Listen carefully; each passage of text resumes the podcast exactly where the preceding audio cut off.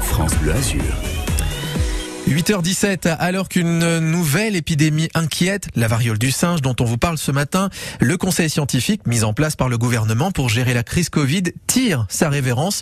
On fait le bilan avec notre invité, le chef du pôle gériatrie au CHU de Nice et membre du conseil scientifique Maya. il s'agit du professeur Olivier Guérin. Bonjour professeur. Bonjour.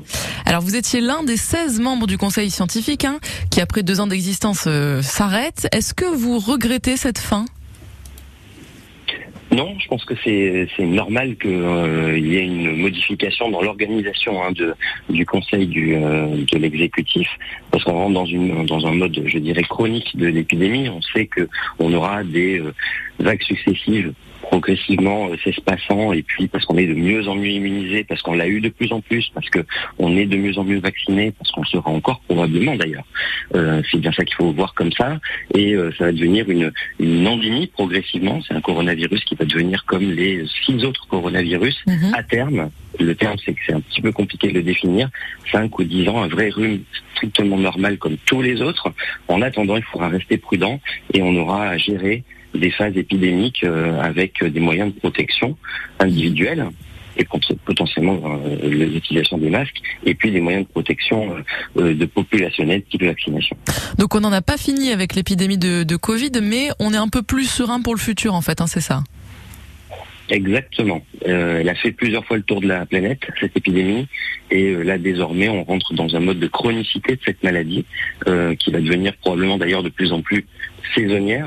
Pour l'instant, vous avez vu, c'est pas encore le cas, hein.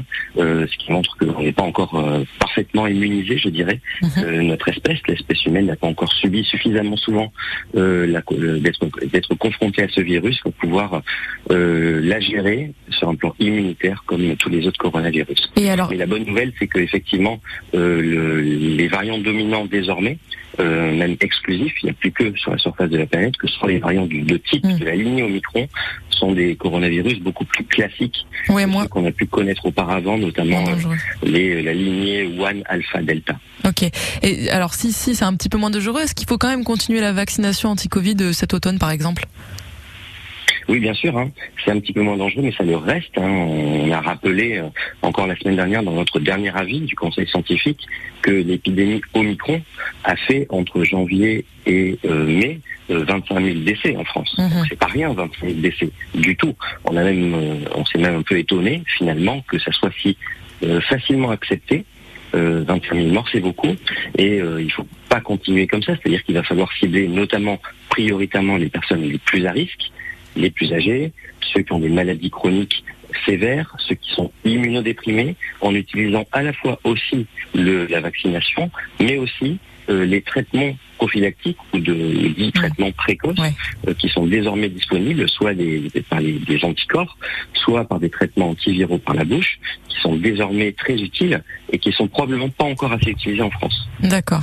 Alors vous l'avez dit, euh, vous avez rendu le dernier avis la semaine dernière. Au total, en deux ans, 75 avis. Ça a servi à quoi exactement ce, ce conseil scientifique avec ses avis progressifs à chaque fois? Bah, Notre job, c'était de tenir le, le gouvernement le informer de manière euh, la plus efficace possible, c'est-à-dire en temps réel. Euh, la différence des grandes institutions, hein, puisque c'était toujours la grande question, quel était notre positionnement par rapport au Conseil en santé publique, à la haute autorité de santé, c'était finalement d'aller plus vite, de pouvoir euh, appeler des collègues qui euh, mhm. étaient à l'étranger. Moi, j'ai beaucoup discuté avec mes collègues israéliens qui, qui, étaient assez pionniers en général sur la vaccination, notamment des personnes âgées, pour avoir les infos le plus vite possible, pas attendre des publications scientifiques finalement, pour pouvoir euh, gagner du temps sur les décisions. Alors justement, puisque visiblement ça, ça, a plutôt bien fonctionné, le ministre de la Santé veut créer un nouveau comité scientifique. Est-ce qu'il y a un intérêt? Est-ce que c'est pour suivre euh, d'autres épidémies à venir, possiblement? Exactement. C'est de plus faire surprendre comme on l'a été en euh, mars 2020. Euh, je pense que l'idée euh, du, gouvernement, et notamment aux côtés de, François Braun, notre ministre de la Santé, mais aussi de la ministre de l'Enseignement supérieur et de la Recherche, c'est d'avoir un, comité en conseil permanent à mhm. leur côté pour pouvoir identifier ce qu'on appelle les risques émergents. Euh, il y a aussi le suivi de la pandémie Covid, hein, qui n'est pas terminée, comme on l'a dit, mais euh, aussi d'identifier les risques émergents et avec un périmètre un peu plus large qui est euh, ce concept qui a été euh, euh, lancé par l'Organisation mondiale de la santé, hein, l'OMS, qui est le concept dit One Health, c'est-à-dire la santé globale. Oui. On s'est rendu compte finalement à l'occasion de cette pandémie de, de Covid-19 que l'espèce humaine ne pouvait pas penser que sa santé ne dépendait que de ce qui lui arrivait à elle, mais mhm. que la santé des animaux et je dirais plus globalement la santé environnementale était un vrai sujet de préoccupation pour les années et les décennies à venir. Et justement, euh, il y a une nouvelle épidémie là en ce moment qui, qui nous inquiète un petit peu, dont on a parlé dans notre matinale, la variole du singe. Est-ce que vous, vous êtes inquiet? Comment est-ce qu'on va la traiter cette épidémie? Alors l'OMS l'a mis en niveau d'alerte maximale, hein, donc euh, c'est, il faut, il faut, faut en tenir compte, c'est sérieux puisque ça provoque des décès, euh, rarement, mais ça provoque des décès.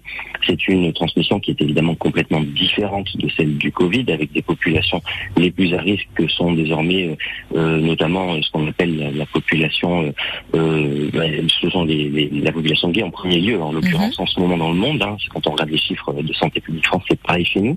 c'est une, une, infection sexuellement transmissible pour le coup, mais c'est c'est à surveiller et puis surtout, on a là aussi un moyen euh, de, se protéger, qui est la vaccination. Donc on est prêt à y faire face oui, oui, oui, c'est pas du tout le même type de pandémie, ça aura pas du tout le même impact en termes de population euh, que euh, a pu avoir le Covid, mais il n'y a pas de raison de, risquer bêtement sa santé quand on a un moyen de protection, qui est en l'occurrence la vaccination. Et donc ça, c'est le genre, j'imagine, d'épidémie qu'un comité scientifique pourrait prendre en charge. Est-ce que vous seriez intéressé, vous, pour en faire partie sur un, nouveau, s'il y en a un nouveau qui est, qui est mis en place là bientôt? Bah, ça a été une grande discussion parce que je dois vous dire qu'on a tous été, et moi un petit peu moins avec les, nouveaux entrants, puisque moi ça fait que 18 mois, j'ai mhm. pas fait les 12 premiers mois, euh, mais avec un rythme extrêmement intense, on a souvent eu au moins tous les jours, donc et parfois plusieurs fois, puisque toutes les discussions en dehors de, je vous dis, d'appeler nos collègues ailleurs pour avoir le maximum d'informations. Donc c'est en plus de nos métiers. Euh, en général, quand ça chauffait côté épidémie, euh, donc côté conseil scientifique, ça chauffait aussi dans nos services. On est tous, des, pour une grande partie d'entre nous, en tout cas, des, des cliniciens. Mhm. Donc euh, c'était un, un, peu un peu usant, on va dire, sur la longueur. Et c'est bien qu'il y ait du renouvellement, ouais. Euh, parce qu'on finit par trop bien se connaître finalement. C'est bien qu'il y ait du renouvellement. Le, le, à la fois l'Élysée et puis le ministre de la Santé a souhaité qu'il y ait une forme de continuité. Donc c'est à c'est à eux de, de savoir le bon dosage euh, et les différentes compétences nécessaires dans ce périmètre, puisque c'est pas tout à fait la même chose que ce qu'on faisait jusqu'ici. Donc ce sera peut-être le moment de, de laisser sa place. Alors, merci beaucoup, professeur Guérin, d'avoir été notre invité ce matin. Merci à vous. Bonne journée. Au revoir. Et une interview que vous pouvez retrouver d'ores et déjà sur francebleu.fr et l'application ici. Vous restez sur France Bleu Azur dans quelques minutes.